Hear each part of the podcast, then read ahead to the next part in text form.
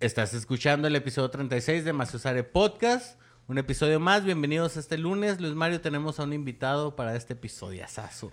Episodiazazo, como dices, Georgie, y para un episodiazazo, un invitadazazo, güey. Entonces, ahorita que regresemos, vamos a... Lo van a conocer, que ya lo conocían, lo vamos a volver a presentar y pues vamos a darle. Nada más para recordarles que se pueden agregar a unirse al grupo de maciosareños en Facebook. Estamos compartiendo memes y compartiendo es- encuestas de qué es lo que quieren ver en el programa, etcétera. Agradeciendo, comentando a los fans que nos han estado comentando. Y pues ya. sería Y pues todo. ya. Los dejamos con el episodio 37. ¿37? ¿6 o 7? 36 Creo que es 36. 36, sí, de 36. Maciosare Podcast. Ah, un saludo a todos. Entonces es como los recuerdos del porvenir, güey. Así, este es el futuro pasado.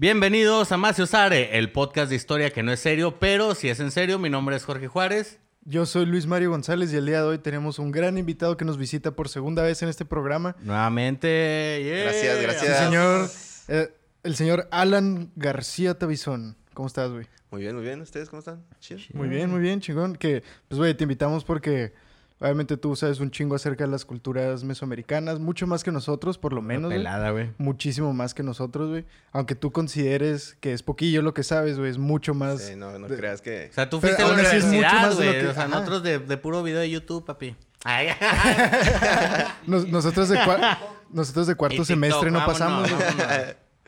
Entonces, pues sí, güey, el día de hoy eh, tenemos un tema bien pinche interesante que por tratar de verlo de una manera diferente vamos a llamarlo el fin del mundo mesoamericano, güey. Eso es lo que vamos a estar viendo, cómo Suena sucedió. Sí, es que suena bien loco, güey, porque para unas personas se acabó el mundo, güey. No, por lo general escuchamos la conquista, cultura el descubrimiento del nuevo mundo. Pero pues el nuevo mundo, descubrir el nuevo mundo significa que se acaba un mundo antiguo para Está otras muy, personas. muy güey. blanqueada ese nombre, güey. Está muy Está blanqueado. muy blanqueado, güey, está muy europeo. Oye, güey, pero antes de continuar, saludar al Chalo que está detrás de cámara. Sí, don Chalo. Cuidado, mi chalo. Eh, ahora, ahora no trae micrófono, se lo robó el Alan, pero... Saludos, mi chalo. Y este, una vez más, pues el Joe sigue recuperándose de su cirugía. eh, todo está muy bien. Joe.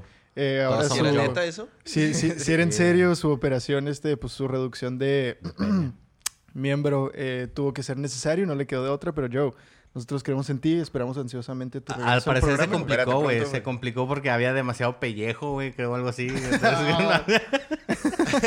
Había demasiada varonilidad, güey, y dijeron los doctores, ¿qué vamos a hacer con todo esto, güey? eh, pero todo bien, Joe. Un, un Un saludote. saludo, un, un abrazote al Joe, que se está recuperando. Este, Oye, güey. Entonces, pues vámonos de lleno ya al tema, güey, a la carnita. Vámonos luego, luego al pinche tema. Vamos a empezar con lo que eran los presagios. ¿Cu- cu- ¿Tienen algún nombre formal los presagios, güey? Nada, son los presagios de que iban a llegar los europeos. O el presagio de que se iba a acabar el mundo. Presagio del fin del quinto sol, ¿cómo le podemos llamar? Fíjate que hay un nombre eh, en náhuatl para llamarle a los a lo maravilloso, así como que era que lo, lo que ocasionaba terror, terror y maravilla a la vez. Ok. Pero la neta no me acuerdo cómo es. Chinga madre, güey. Este, bueno, pues vamos a llamar los presagios, ¿no? Porque, pues antes, antes de, de que llegara del encuentro de Cortés y Moctezuma, incluso antes de que llegara Cortés a, a Veracruz, ¿no? Bueno, y declarara que era la Veracruz, Ajá. ya habían estos presagios de que venían estas personas del mar en ciudades de, en ciudades de madera.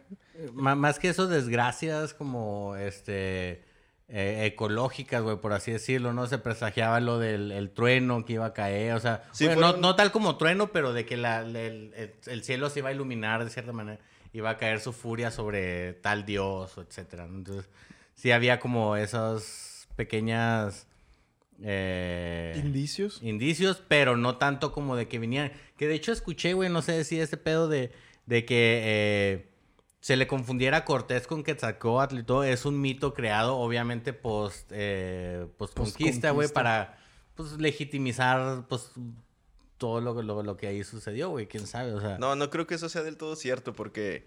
Sí, o sea, ¿sí crees que eh, los mexicas en algún punto sí hayan creído así de que Sí hicieron sus Cortés era pruebas. Quetzalcóatl? Obviamente. Para ver que si fuera Quetzalcóatl. Ajá.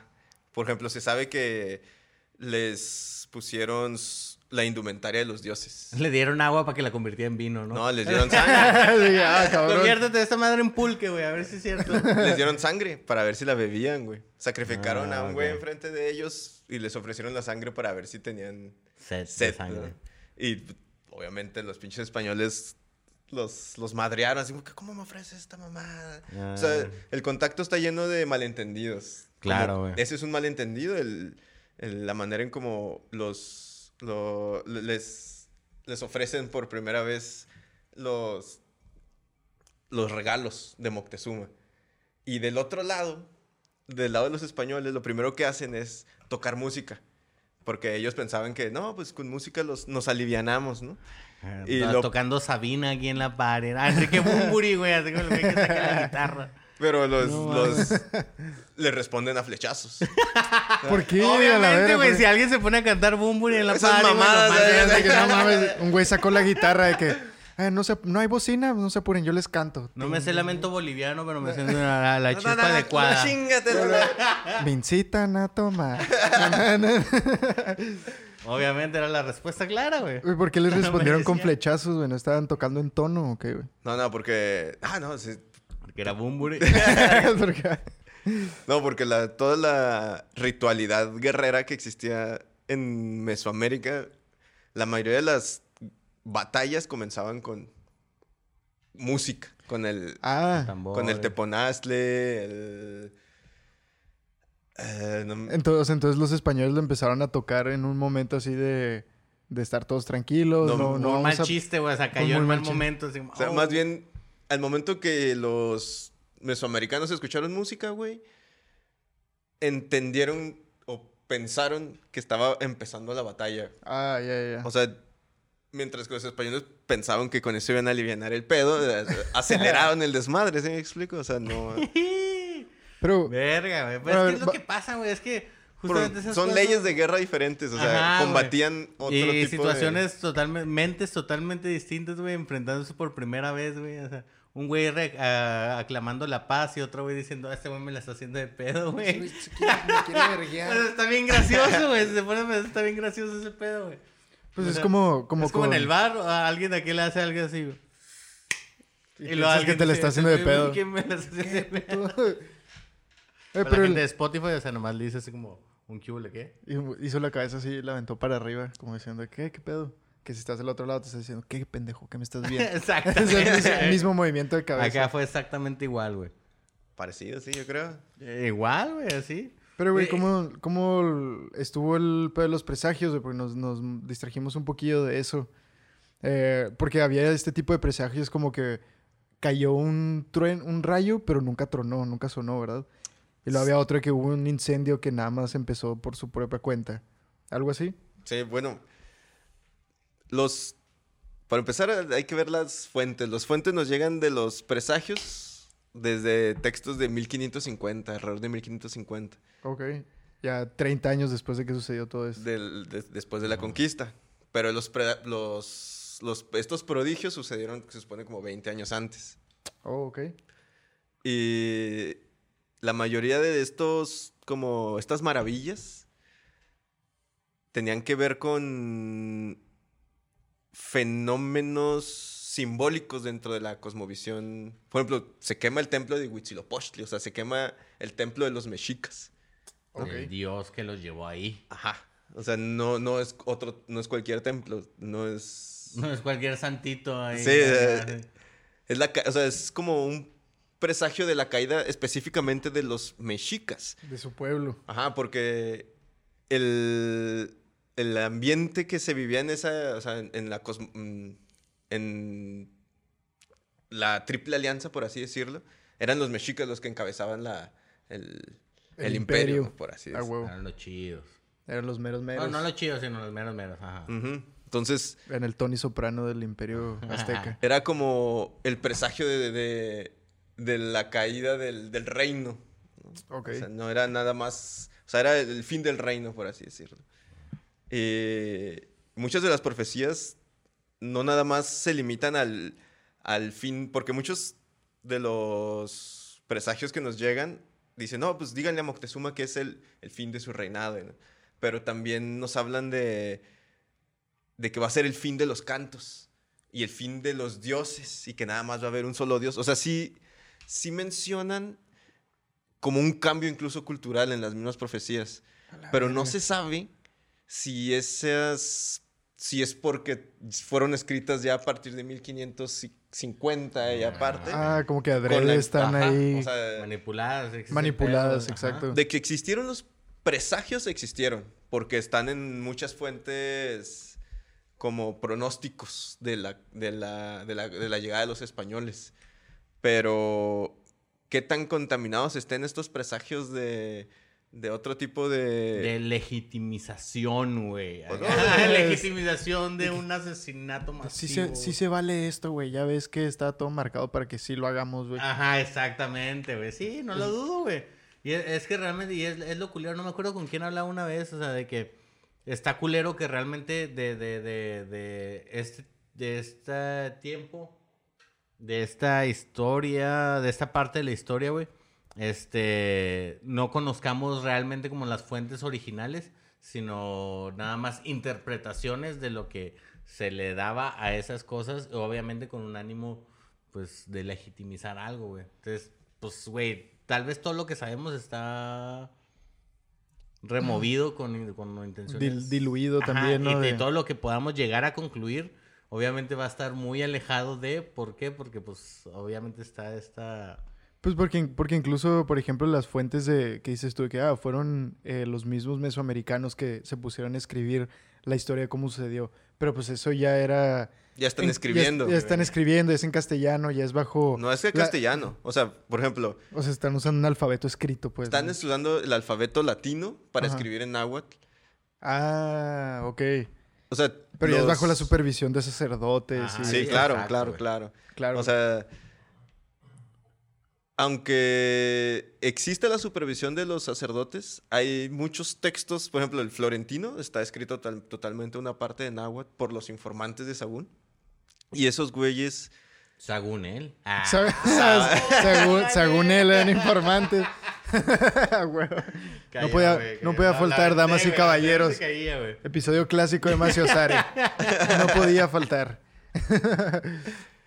Pero entonces estamos hablando de, de los, de los presagios, pues, que ya, ya se esperaba de cierta manera del mismo pueblo mesoamericano. Empezaba a tener esta idea de que algo se venía. Sí, sí, sí. O sea, son ocho presagios. Bueno, en Muñoz Camargo y en Durán mencionan unos, mencionan menos, mencionan otros. Que estas son las fuentes más antiguas que tenemos de todos estos sucesos, ¿no? Ah, O, O como las, más, usadas, más consultadas. sí, es, pues Más pop es una manera muy pop de ponerlo, güey. Güey, Sí. en- en el- Son las más fieles, por Las así más decirlo. fieles, Y las que nos quedan. O sea, realmente no quedan mucho. Eh, y son fieles en hasta cierto sentido porque son eh, relatos recopilados de gente que es- estuvo ahí, por así decirlo. Pero son recopilados como 30 años después. Ajá. ¿Se me explico? Sí, entonces ya toda la, también la memoria A selectiva no, no, es un factor A importante. excepción de otros. O sea, hay muchas fuentes. Están fuentes como las cartas de relación de Cortés. Ok. Que sí están escritas en 1500 y mientras, ah, acabo de visitar el mercado de Tlatelolco, venden esto, venden lo otro, venden de todo. O sea, Damn. Y luego están las de Bernal Díaz de Castillo, ¿no? Que, que también De que Durán, ese- de- que, que ese güey ni siquiera existió. Ah, Ahí esa es la teoría, bueno, eso ya... ¿Qué- Que, que Bernal Díaz de Castillo no, no existió, güey. o sea, ¿Quién era ese vato? Es un güey que escribió después un... un como la toda- historia verdadera de no sé qué. Ajá, de la conquista y todo ese pedo.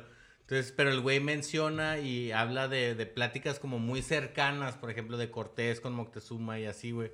Que realmente, por ejemplo, este güey nunca es mencionado en las cartas de Cortés, güey. O sea, es como... Es este personaje que estuvo siempre en los momentos bien cabrones, Pero pero, en las lo menciona. oficiales, ajá, nadie lo menciona. Ni en la lista de soldados, o sea, no, es como Ah, un güey que de repente nada más sale ahí. No sé, güey, tú por ejemplo que estás más empapado de ese pedo, ¿has oído hablar de esa teoría, güey? De que ese No, güey- sí, pero que es un alter ego de Cortés. Oh. Nah, nah, nah, nah, No, nah. no, o sea, güey, es que, es que también, o sea, ya, ya entrándonos en temas más, este, este, conspiranoicos, güey, que son los que me encantan, güey.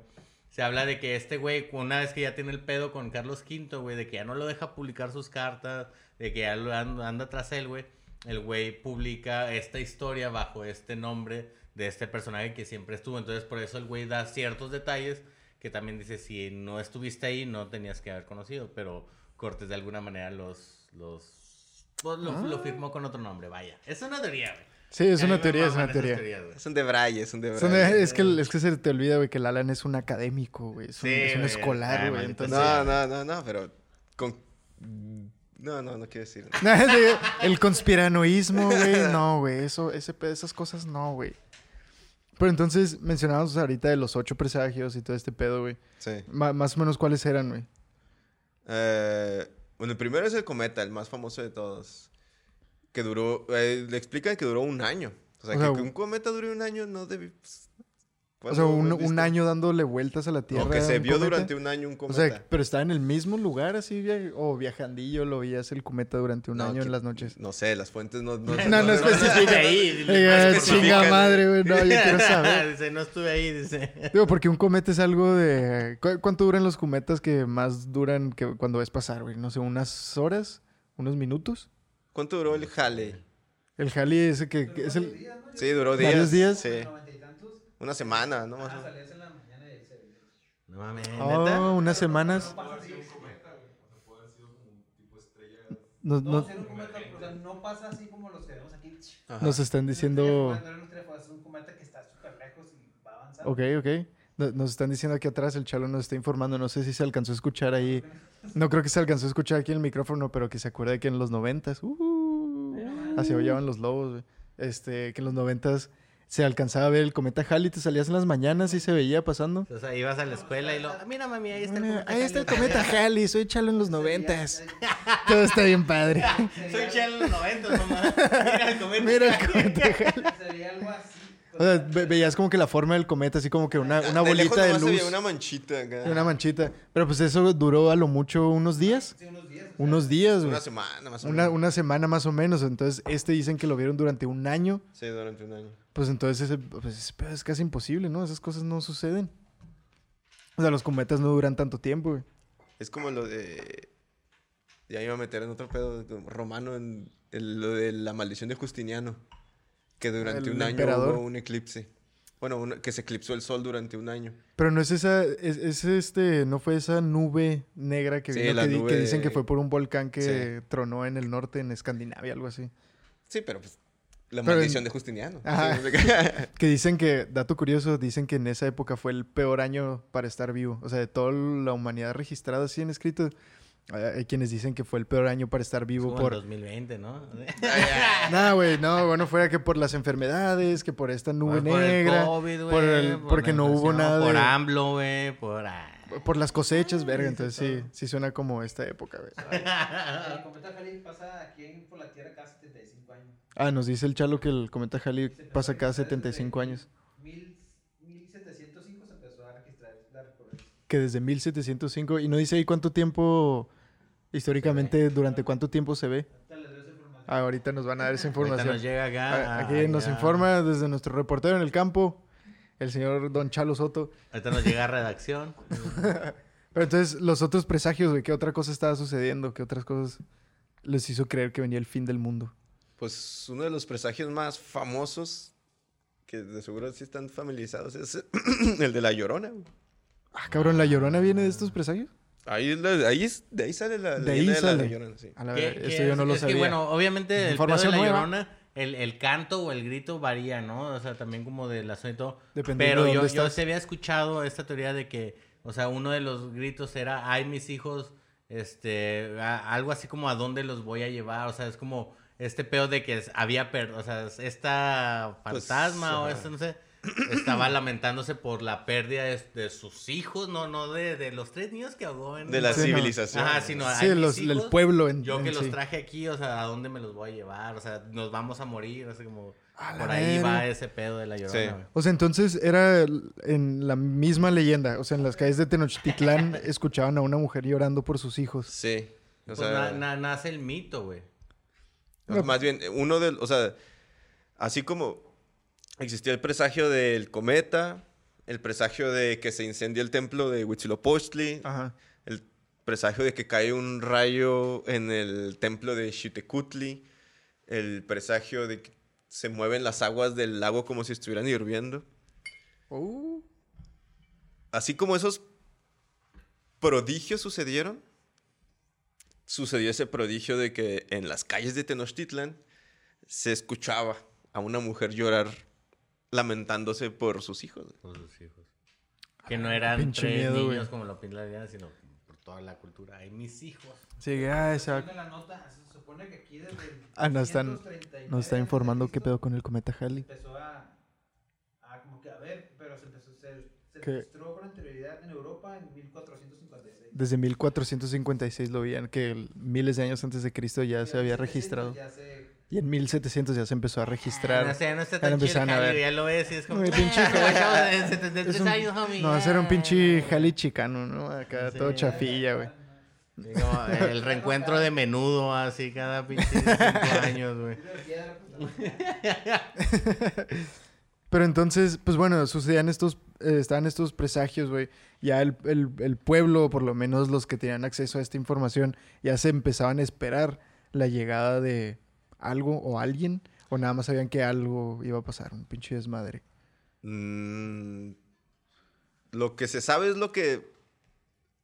eh, cómo reaccionó el pueblo a la- a la- con la noticia de lo- la llegada de los españoles. O sea, no sabemos si ellos creían, en- obviamente creían en los prodigios. O sea, esto, aquí estamos viendo en el- una mezcla clara entre la magia y la realidad.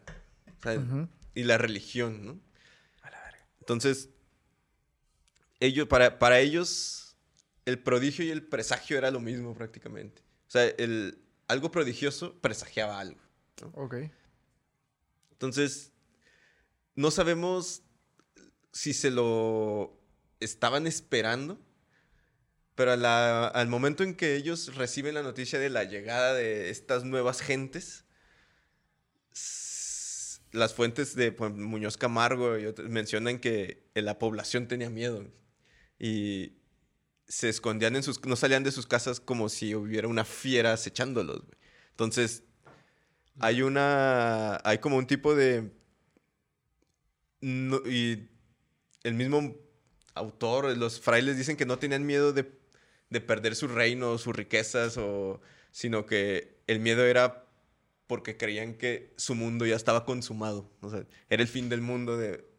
Se acabó. O sea, se, se- se Ay, estaba cabrón. acabando su fin del Eh, mundo. es ¿no? como, bueno, tra- trayéndolo, obviamente es, eh, pues, está muy disparatado, pero trayéndolo a las profecías en lo que actualmente se cree que es el apocalipsis, ¿no? Que, o sea, en- pues, hablando de que mayormente la, la religión es judeocristiana, permea todo casi el... el De este mal- lado del ajá. mundo, sí. Entonces, como creer así, si empezaran a salir, no sé, como jinetes y todas estas cosas que, que suceden en la Biblia, que vienen como en, en el libro sagrado, este, empiezan a usar, obviamente va a haber gente que va a estar, pues, asustada y va a reaccionar, pues, muy distinto a lo que se supone que tal vez debería ser ante una pandemia nada más de enfermedad.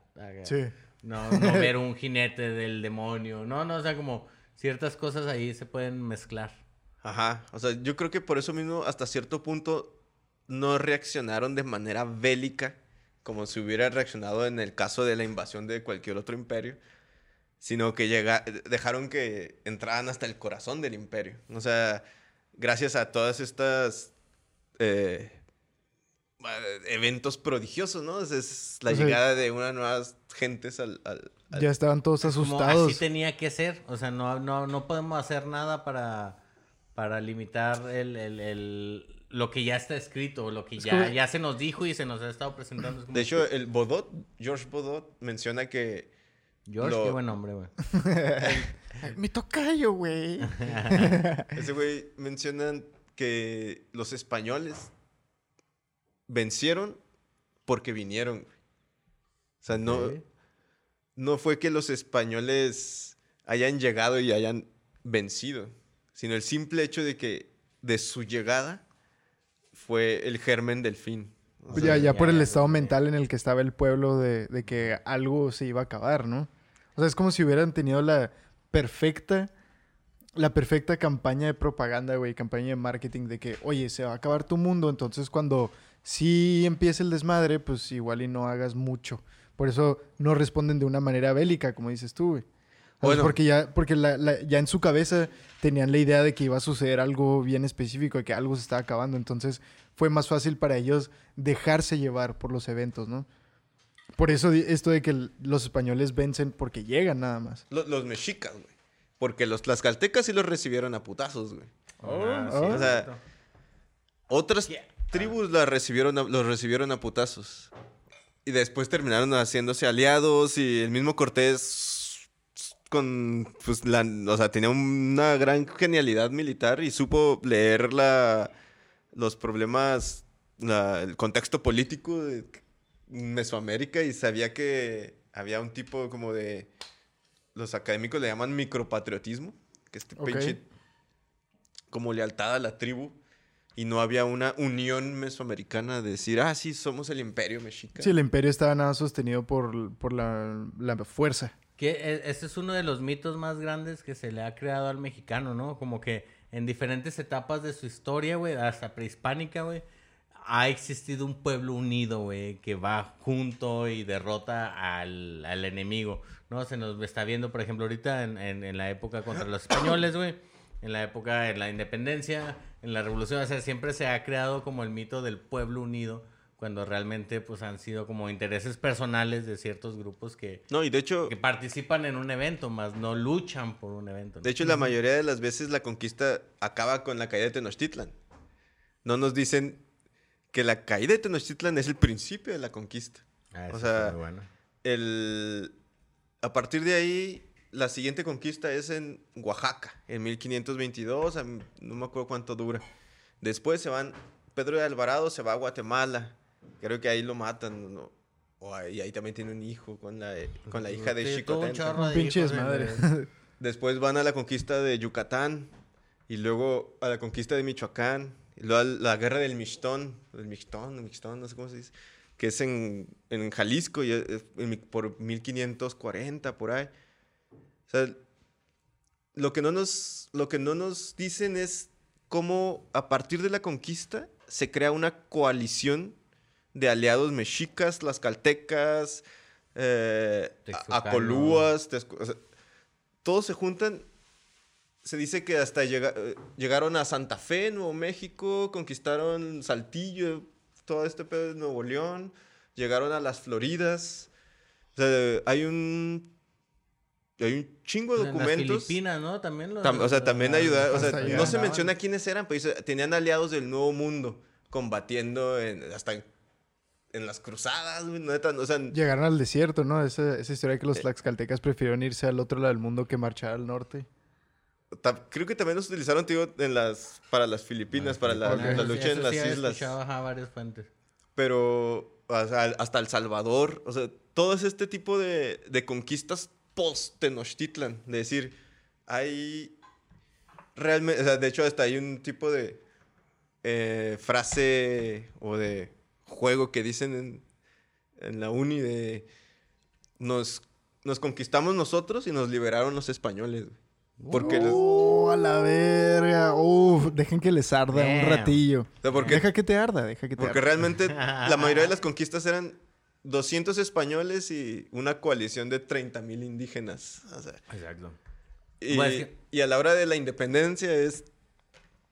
Nos liberaron los criollos, o sea, nos liberaron los, los españoles Sí, sí, de sí, la el- misma España. O sea, que- nos Que por- conquistamos porque estaban perdiendo nosotros los parte de los poderes que tenían. Que por entonces- ejemplo, o sea, también de ese pedo de, de, de que a, a- a- a la caída de Tenochtitlan lo que, lo que la llevó a la a ser de- de- tomada, por así decirlo, pues fue no fue otra cosa más que odio y viruela, güey.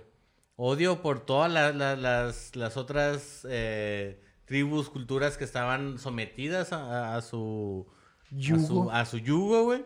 Y pues la viruela, que era un, un- a- algo, este, obviamente que el, eh, como el- los anticuerpos americanos, por así Ajá. decirlo, no conocían y pues no había anticuerpos, entonces... No había obvia- manera de esos, fueron los únicos dos factores, porque tal vez no fue ni...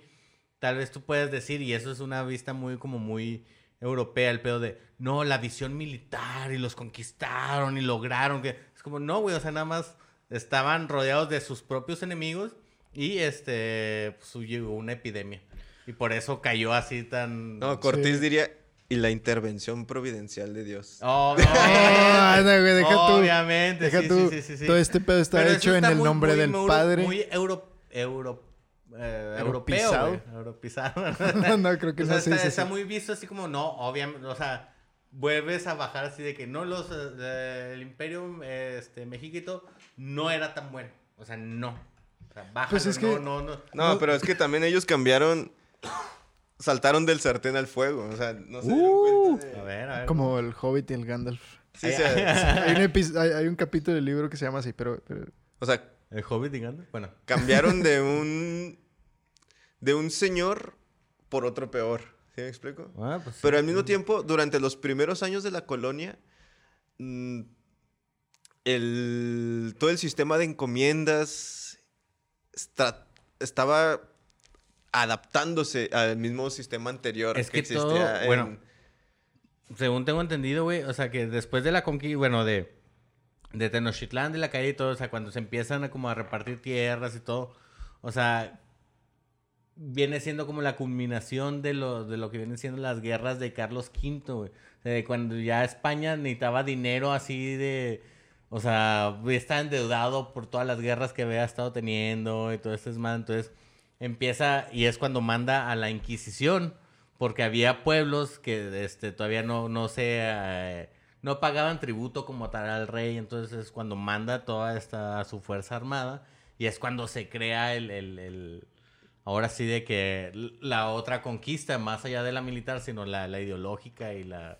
Y el pedo de las castas y todo este rollo. Deja tú lo de las castas, lo, lo espiritual y ritual, güey. O sea, porque en algún punto había señores de todavía de, de ciertas tribus que mantenían su poder, güey. Y ellos mantenían todavía su, su terreno. La última ciudad Pero- maya cayó en 1697, güey. Ah, pues sí. no. Vale. O sea, pues todo el tiempo que duraron haciendo toda esta...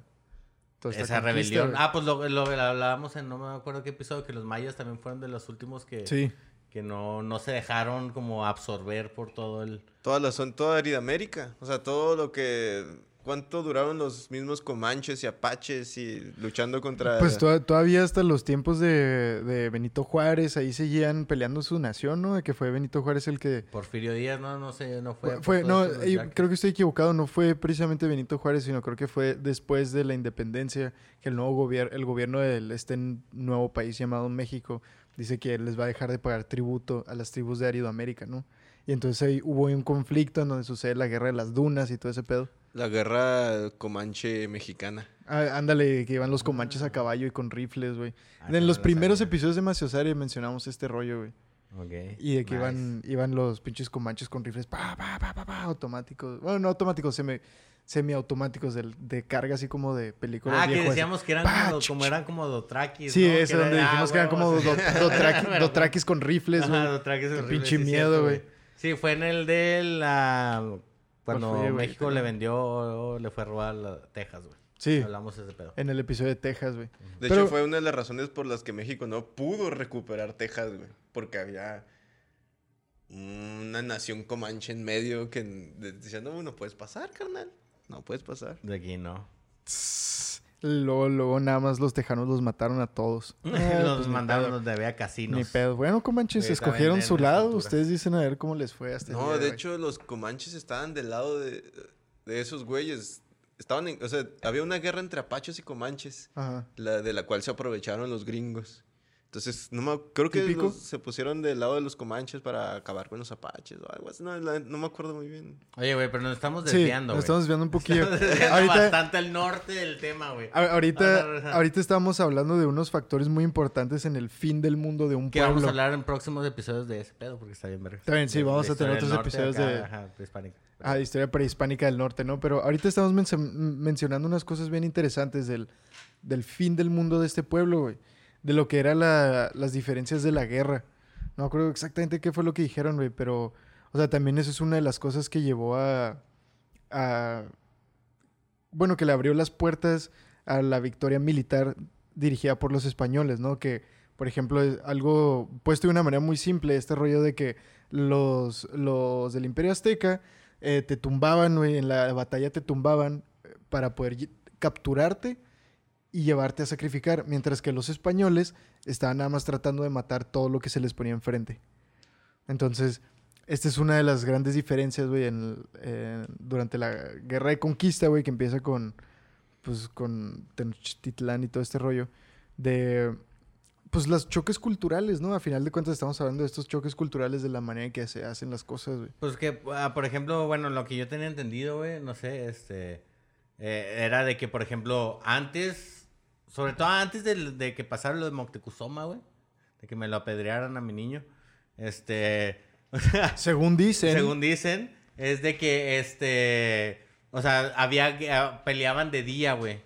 Porque, o sea, había, había guerras que era así como para pelear ante, ciento, ante ciertos dioses. Entonces, no era como vamos a pelear 24-7 mientras nos chingamos al otro ejército, sino es peleamos mientras está el sol no está dando porque estamos, eh, nuestro dios al que estamos, por el que estamos peleando, nos está viendo. Entonces, una vez de que no está, pues ahora sí como cada quien para sus lados y luego descansamos y mañana al día siguiente otra vez nos damos en la mano. ahora sí que ya nos está viendo. Ese tipo de diferencias también se me hace pues bien interesante en el cómo lo malinterpretaron tal vez los los, los castellanos, güey. Ujú. Que justamente eso y que muchas veces se puede dar como en el ay, perdón, se puede dar con el pedo de, "Eh, qué pinches vatos cobardes, güey, culos de que se retiraban y volvían." Es como, "Güey, espérate, o sea, estás viendo la- del lado europeo nada más." O sea, estos güeyes su cosmovisión era totalmente distinta Sí. a como aquellos güeyes hacia la guerra. Exacto, la mentalidad era completamente diferente. O Sí, sí, sí, o sea, había maneras de hacer la guerra, ¿no? Cada uno traía sus leyes bélicas, sus leyes marciales, como... El, eh, el pedo es de que acá en Mesoamérica existía de todo, o sea, tanto existían estas eh, guerras con leyes, como las guerras floridas en las que decían con los tlaxcaltecas, vamos a vernos en un lugar específico, a una hora específica, a darnos en la madre, al grado de que en la misma sociedad mexica los niños que iban a la escuela asistían a ciertas batallas rituales como escuderos para aprender la, La la verga, batalla, güey. A eran niños de escuderos, güey. No, en niños. Estados Unidos de que llevaban a- Adolescentes. Ah, sea, adolescentes. O sea, Pues de Ah, todas ok. maneras, de un adolescente de Es 15 como en años puede Unidos ser un que niño. llevan a tu niño Era como trabajo, clases de ¿no? Así educación día de física, trabajo de papá. Sí, güey. Vamos Lleva, a lleva a tu niño al trabajo. o sea, bueno, en el sentido de que era una, era una sociedad guerrera, güey. Ajá. Sí. O sea, desde jóvenes les, les metían como la instrucción militar. O sea, era como su, su aportación militar, por así decirlo. O sea, el grupito que se llevaba, ¿no? Porque también me imagino que existía como... No, pues era de parte, que- todos, todos eran parte de, era como parte de la educación del Tepochcali, güey. Aunque fuera a ser sacerdote, porque hasta los sacerdotes peleaban, ¿no? Sí, también eran los sacerdotes guerreros. A sí. huevo. Pero eh, el problema era de que eh, tanto existían estas guerras rituales o guerras Planeadas. Ajá. Como existían estas otras guerras también. Las guerras en las que vamos a darnos en la madre, o sea. Y ahí mismo nos. O sea, como esas fueron guerras, por ejemplo, contra los purépechas. Que sí existían combates de. que se decidían en ese momento de quién mataba más. Y, o sea, también existía dentro de esas batallas todo este pedo de capturar al enemigo y. No cualquier enemigo, el que tenía más insignias. Sí, a huevo. Al, al jefe, ¿no? Era Ajá. tirada al jefe del, del ejército. güey. Pero pues a los demás te los, te, te los chingabas. O sea, capturabas al, al que, al bueno, al que tenías Que sacrificar, al que valía la pena. A los otros, no. O sea, a los otros los matabas. Entonces, era, era, también, o sea, también se hacían masacres. No era, Era un mundo bonito de... sí, no, no. Ay, no. ya me lastimé el dedo. Bueno, ya me puedes llevar. Yo, ok, te llevo. Ay, me no, es porque ya no puedes caminar. Ay, no, de todas maneras había Ay. sangre y pinches... Pero, Güey, de todas maneras sacrificaban, le sacaban el corazón y se los comían. pues no pero por ejemplo, cosa. las fuentes nos dicen que los mexicas antes de hacer la guerra mandaban mensajeros anunciándoles la guerra a los, a los que les iban a decir, a los que iban a invadir. Les mandaban, al les mandaban flechas y escudos como para decir que no haya pretexto de que no, ten- no tuvieron Oh. armas. Ahí tienes lo necesario para pelear contra mí. Si no les respondían, les mandaban comida güey, para que no tuvieran pretexto de que nada. A mí no me vas No a podía decir por hambre. no, ajá. O sea, les mandaban todo para que cuando ellos llegaran salieran a combatir. Ah, qué Está cabrón, Eso eso está chido. Es como en el barrio, güey. En me- eh, cuando Es como en el barrio. cuando el güey que te vas a dar el tiro, güey, así de que no, este, es que tengo algún pedo, no, güey, así. O sea, de que, por ejemplo, si lo Yo no tumbas de un no lo vas a agarrar en el piso, güey. Dejas Párate, que se levante. Levántate, güey, y- levántate, güey. Güey, qué barrio era, De, ahí viene el barrio. cuando se juntaban las, los ejércitos para combatir antes de la batalla, se danzaba güey, y se hacían cantos de guerra. Es más, Como en el barrio, güey. Ay, en el barrio, güey. En la quinceañera se arma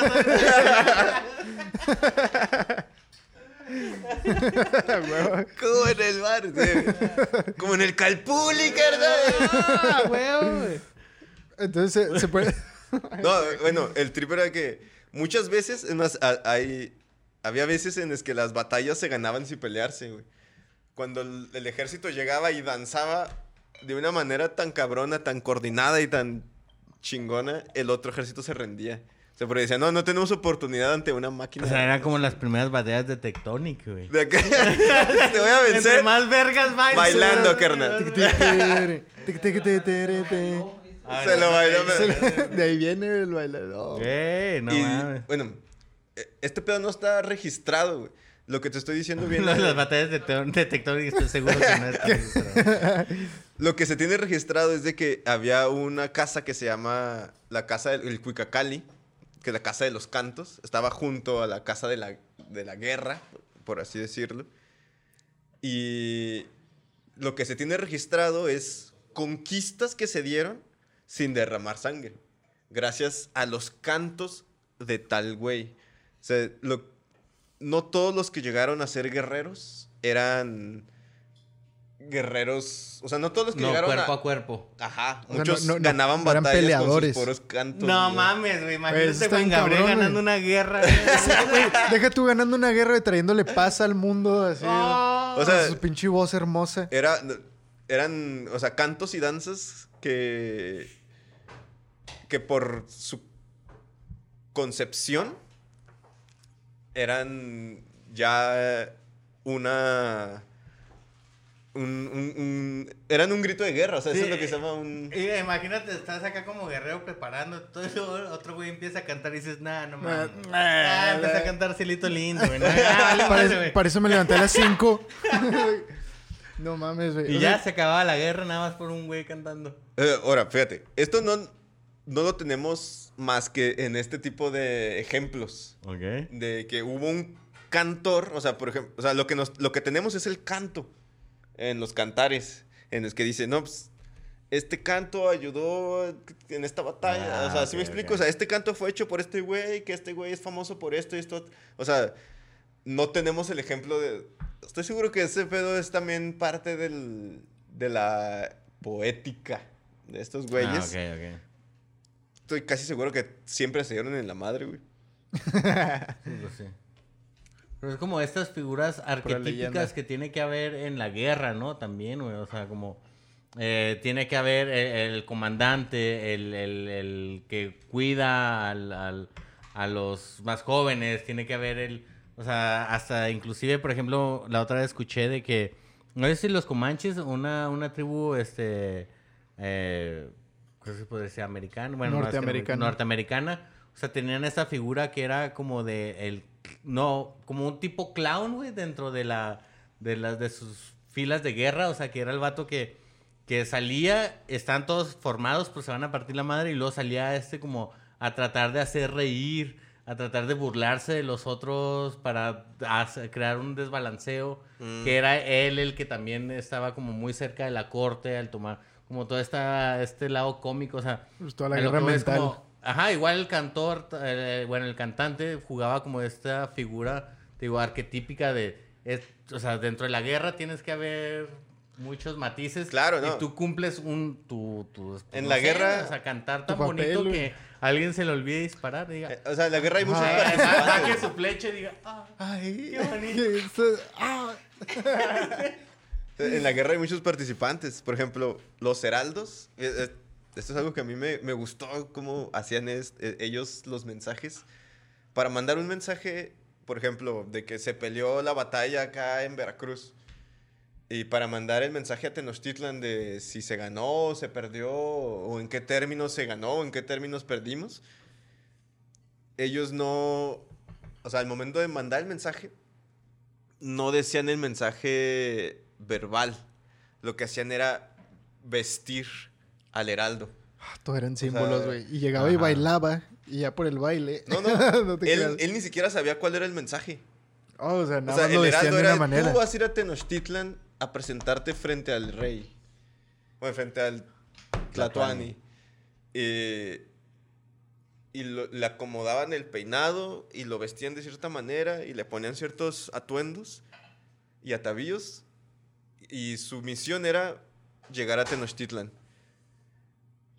Había una ley implícita entre los pueblos por los que pasaba que si tú detenías un heraldo, le costaba, o sea, te costaba cabezas. La A la deshonra de, del- Ajá, eh, Ah, porque... Ah, Porque, porque tú no un podías mensaje detener a que un entregar, heraldo. Ajá. era un mensaje que tenía que llegar. Entonces, el heraldo cuando llegaba frente al Tlatoani no tenía que decir nada, güey. No, hasta que pues me vistieron Nomás de tenía que negro. presentarse. ¿De Me qué le digo? Me pusieron un copete en el ojo, traigo uñas pintadas negras. Sí, sabrá o sea, qué significa eso. El Tlatoani con verlo valimos verga. sabía el mensaje, güey.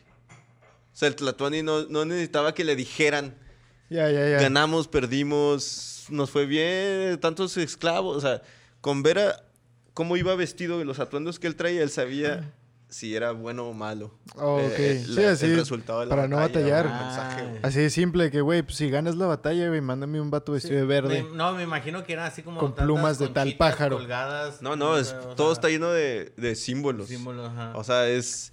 Traemos mariposas. ah, Pues significa esto. está- Signi- traemos Significa que sientes bonito en tu panza. Entonces ganaron. siente mariposas en la panza de avisarme Ah, cómo salió la batalla. O sea, y era precisamente para esto, para que si capturaban al heraldo, el güey no, no sabía No, el yo mensaje. no sé qué pedo. O O sea, yo, no sé el oh, está loco, güey. Por O más sea, que lo torturen, no les va a decir no, nada. no puede- y no sabe. Y no sabe, yo no sé. Él no, no puede No sé, saber. carnal, me Él- vistieron a de él lo gris. vistieron, le Me vistieron pusieron el patas de conejo. ¿Sí me explico? No sé, a mí no me dijeron que cruzara este carro aquí en el paso. en el puente. Que no, officer, es que yo no sabía. Digo, porque eso tiene mucho que ver con los códices, güey. Los códices, tú ves iconográficamente una deidad y está vestida con sus atributos. Oh, ok. Entonces, cada deidad tiene en su cuerpo los atavíos que lo caracterizan. Lo mismo pasa con estos heraldos mexicas, güey. O sea, estos güeyes tienen vestidos un mensaje que los enemigos y que nadie puede interpretar más que el Tlatoani mismo. Que lo va a interpretar. Entonces, a- aquí existe un pedo de iconografía, o no sé cómo llamarlo, de el símbolo, la imagen misma, o sea, lo que, lo que existe dentro de la concepción simbólica del- de la imagen del atuendo, del, que es lo que les decía que cómo se espantaban frente a Tzilacatzin, cuando lo veían en las calles de Tenochtitlan que salían huyendo frente a eso. Cuéntanos esa historia, güey. Esa historia está bien fregona. Así, el, lo que simboliza el fin del mundo para un pueblo, güey.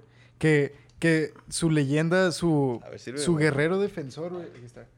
Su guerrero defensor cae de esa manera. Cu- cuéntanos esa historia, porque está interesante. No, no, no, no. ¿No, o sea, no cayó? A, lo, a lo mejor, a lo mejor yo tengo la, la historia mal recordada. O sea, más, más- más bien nada más se menciona la, la participación de un guerrero legendario, ¿no? por así llamarlo, güey. Exodia. Gato. defendiendo Tenochtitlan. Que, o sea, su aparición frente a los invasores provocaba el miedo y retrocedían. Nada más con ver su penacho, por así decirlo. güey. A la verga. Güey, pues es que yo no sé por qué. bueno, a lo mejor tú me dirás que tanto estoy exagerando, güey. Pero yo tengo una memoria, güey. Así, es parte de la iconografía que Eh. te digo, de, de los atuendos que vestían. O sea, el símbolo que portaban era lo que provocaba el miedo o provocaba el... Es que yo Por eso tengo- la- los penachos, sorry que te interrumpa. ¿no? Sí, dime, dime.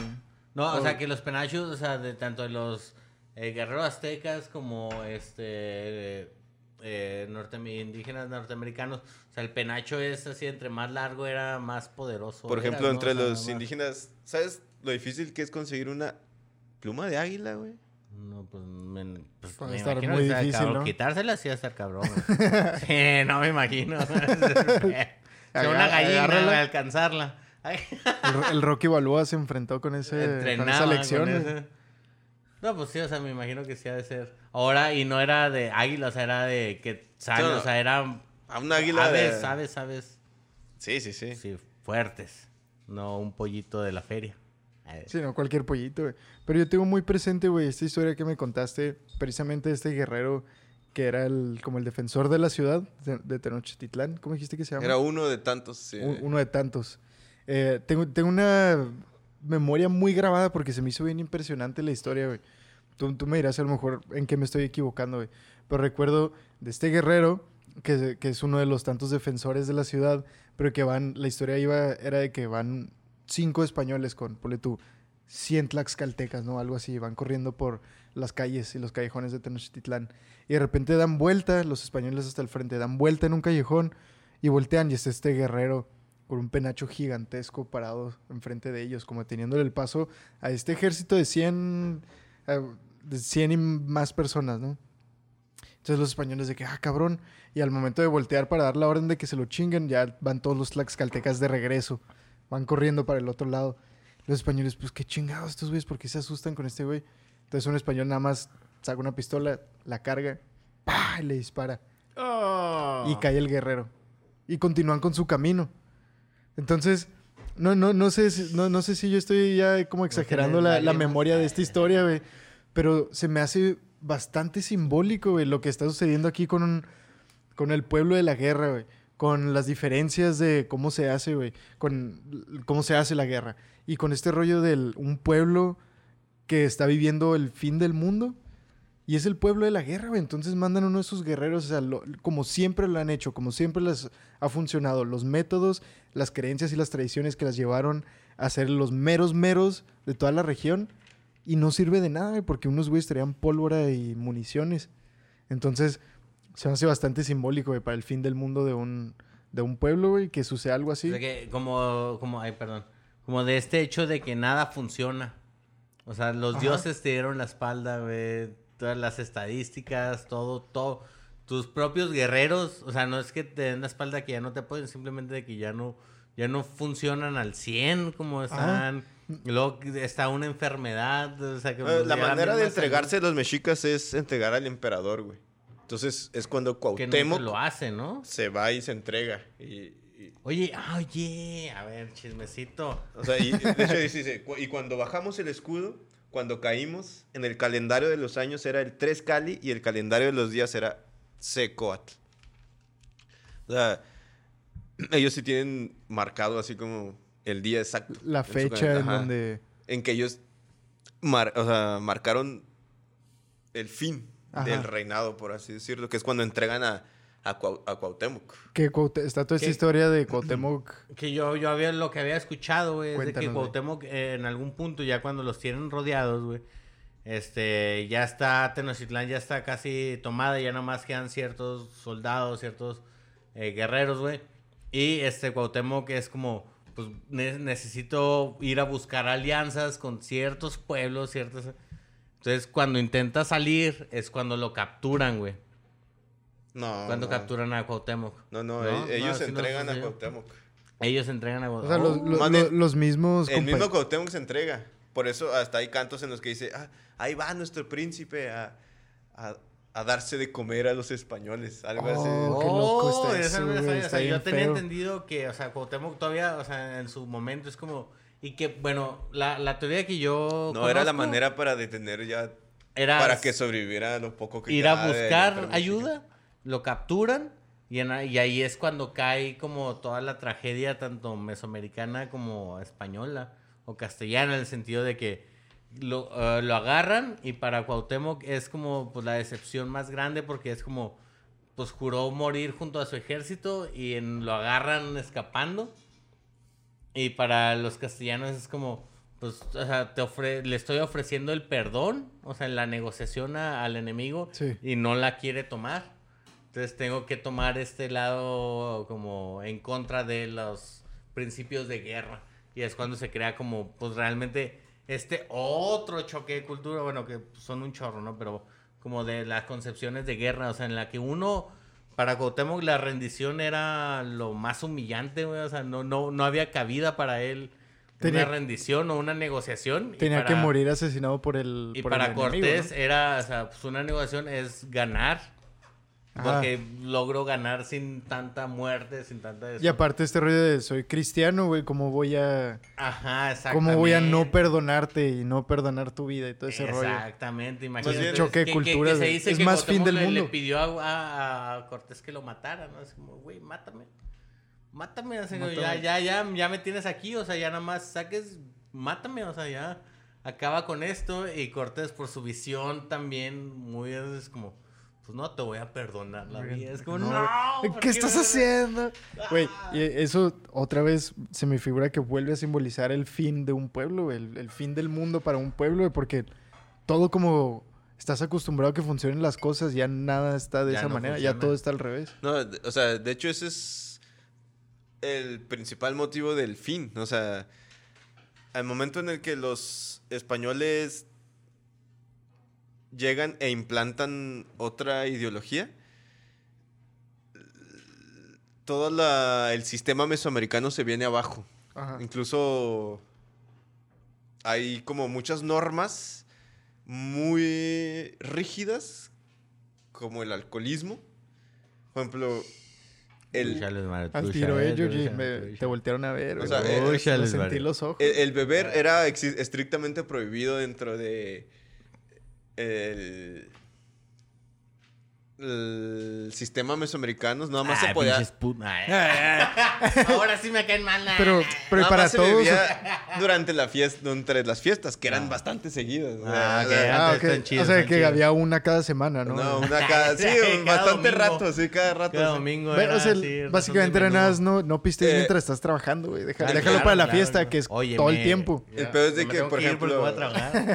Muchos sistemas, eh, o sea, todo este sistema ético se, se va a la... Se cayó. se cae y, y comienzan a excederse en, ciertos, en ciertas cosas que no se hacía, como el alcoholismo. O sea, por eso viene todo este pedo del indio borracho. El indio borracho, sí. Pero... mm, esto es un ejemplo social nada más. Todo el ejemplo así como del sistema gubernamental, de cómo se, se iban gobernando entre ellos mismos y cómo se fue desmoronando conforme el sistema de las encomiendas y el sistema español fue desmoronando el, el- la cabeza del, de la jerarquía indígena, comienza a, a establecer como una destrucción del imperio sobre otro mismo, ¿sí me explico? O sea, el indígena, por así decirlo, termina siendo un un residuo de una civilización anterior. Hasta Sí, que- porque, porque fue desmoronada, como dices. Ajá. Ah, por- porque se construyó otra civilización encima de esa. Entonces ya queda el... Pues ya, ya nada más es lo que queda, güey. de- después de todos los que mueren por enfermedad, después de todos los que mueren por decir yo no voy a... Prefiero morir de pie que vivir de rodillas. ter- terminan todas estas, todas estas personas con esta ideología, güey. Pues ya nada más quedan los... Pues el... pues lo que queda después, güey. Todos los, todos los que lograron El sobrevivir. resto de... Ajá. Oye, güey, entonces, pues, güey, creo que nos estamos alargando bastante, güey. Creo que sí, Georgie. Este, pero creo que sí, eh, abarcamos, pues prácticamente, o sea, ¿qué fue lo que llevó a, este pueblo a través de las profecías y de los hechos de cómo se fueron dando, güey, para que terminara, eh, pues ahora sí que el imperio mexica, mexica y no mexicano, o sea, no, no como todo el país, sino el imperio mexica ante los castellanos que pues venían siendo apoyados también por otras, este... Que, fu- que fue lento el proceso, te digo, porque, Ah, sí. porque Sí. lo- los Sí, no españoles... fue de un día para otro. se- no. o sea, los españoles no llegaron a imponer su medida de gobierno, sino que lentamente, o sea, primero fueron adaptando las, las formas que ellos, que el sistema indígena ya tenía, o sea, mantuvieron la nobleza indígena, mantuvieron todo este sistema de tributos, o más bien se aprovecharon del sistema de tributos para su sistema de encomiendas, Cierto. pero al final de cuentas terminaron sometiendo todavía peor que los aztecas a, a los mismos pueblos sometidos. o sea, Y eso fue, eso es un fin del mundo. Ese fue el fin del mundo para ese pueblo. Pues creo que, la neta, este tema deberíamos aventarnos más. Sí, deberíamos volver a juntarnos, volver a grabar más episodios así. Mr. Alan, muchas gracias por acompañarnos esta, este día, güey, este no, lunes. no, gracias por invitarme. Homie, homie, Este, fue un gusto tengo. que volvieras a estar aquí, güey, la verdad. Siempre Un gustazo aprender, aprender historia junto con todos los homies, todos los maciusareños, que los invitamos a que se suscriban, a que se unan en el grupo de Facebook, ahí estamos maciusareños. Y este... Macios Azazares. Maciusareños, Maciusareños. así como en el... el tarro original. Ajá, que va a costar millones. O sea, si va a costar millones esto, va a costar millones de pesos. Este... Cuando, cuando el horror se vuelve... Ajá, exacto. Entonces, pues ahí está. Nos pueden seguir en todas las redes sociales como Maciusare Podcast, en TikTok y eh, Facebook, Instagram, Spotify, eh, MySpace y todo lo que sea. Snapchat y Tumblr y, y qué más, güey. Pues está en todo. LinkedIn, en, Tinder, nos ven a encontrar más Este, usar en Tinder a la gracias derecha. Mr. Alan por acompañarnos. Mr. Chalo atrás de cámara. Muchas gracias, Don Chalo, Chalo. Gracias, Chalo. Como siempre, extrañando al Joe, como, como el episodio saludos pasado. a Salim más cercano. Mi nombre fue Jorge Juárez. Yo soy Luis Mario González, nuestro invitado. Alan. Sí, señor. Y pues, sin más que decir. Chido. Chido.